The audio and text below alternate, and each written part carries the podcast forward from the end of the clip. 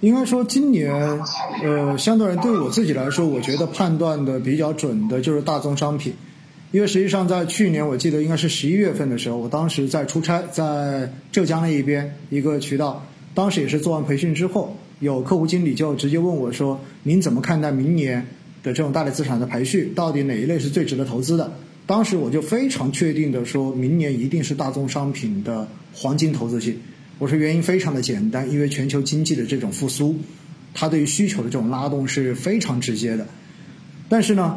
超出我预期的是，我没想到大宗商品可以走到如此的极致，也就相当于它的这种涨的幅度，其实是以及它涨的这个时长，应该说是超出了我的预期的。因为呢，没有想到就是今年的这个疫情。反复的程度其实非常的明显，尤其是你像 Delta 的这个病毒病株，因为造成了全球的这种供给能力的恢复受到了极大的制约，但是需求其实恢复又恢复的更快一些，因此呢，供需的不平衡本身就已经推升了今年大宗商品的这种涨势，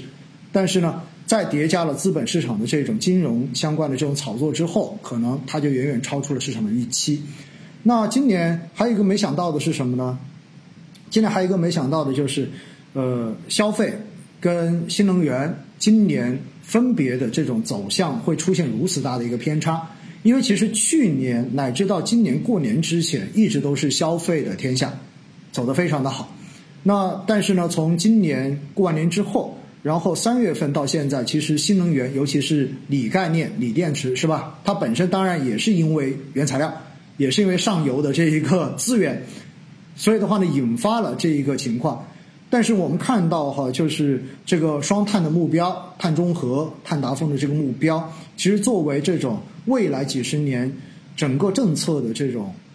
顶层的框架式的设计吧，应该说直接把整个新能源未来的投资的空间是充分的打开了。大家对于这一个赛道未来的这种预期，基本上会。比较确定一点点，所以呢，今年以来以锂电池为代表的、锂概念为代表的新能源的这个走势，应该说也是比较超出我预期的，就是涨得太好了，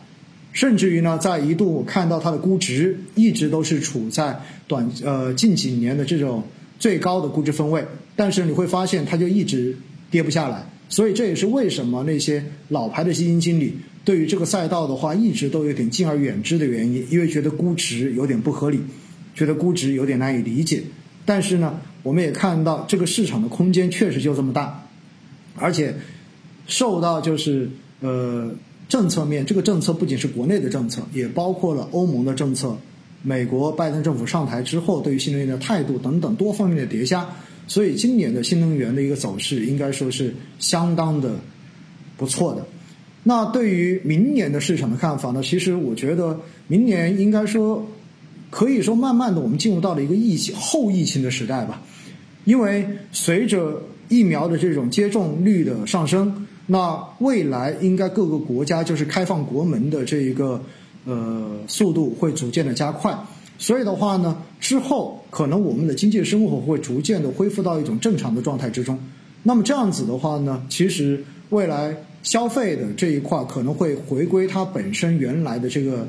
状态，就是它本身就是消费，而消费的话本来就是一个相对而言比较稳定的这样的投资的板块，所以呢，我们再想跟过去的这几年一样，就是在消费中间你一年要赚到超过百分之百的收益，我觉得这种预期可能就把它降下来吧，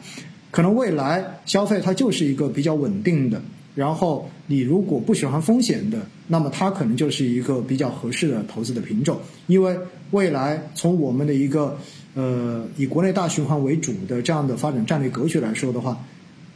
以及我们的共同富裕的这个政策导向之下，我们的中产阶级的数量会变得越来越多，而中产阶级的数量变得越来越多，其实对于消费这一块的爆发，应该说未来还是有比较好的想象空间的。并且呢，我们也看到最近，呃，各地也在出台刺激消费的相关政策，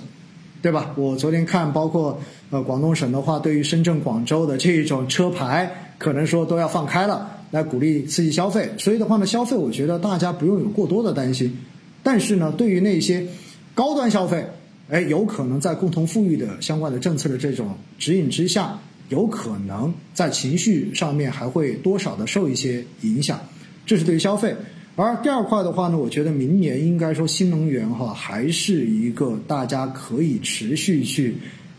配置的这样的一个板块。原因其实也是刚才所讲的，因为它的政策的确定性应该说非常非常的强，而且呢市场的空间也真的很大，并且整个新能源板块目前新能源行业现在的发展也并没有处于一个到叫做完全成熟，它还处在一个高速发展的一个创新期，所以的话呢，我觉得新能源仍然是在未来这一年的话，我觉得大家可以去做配置的这样的一个方向。而另外一块呢，还是政策导向的科技，而且的话呢，有很多基金公司都开始呃推出了专精特新的这一种概念的主题基金。其实说到底的话，未来更好的鼓励我们的这些科技创新企业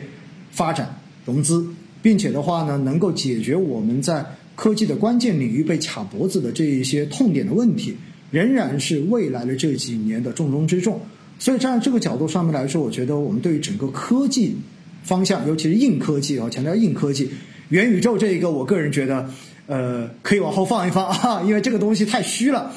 但是，在我国这些硬科技方向的，我个人觉得应该还是大家值得去布局的方向吧。啊，这就是我的一个看法。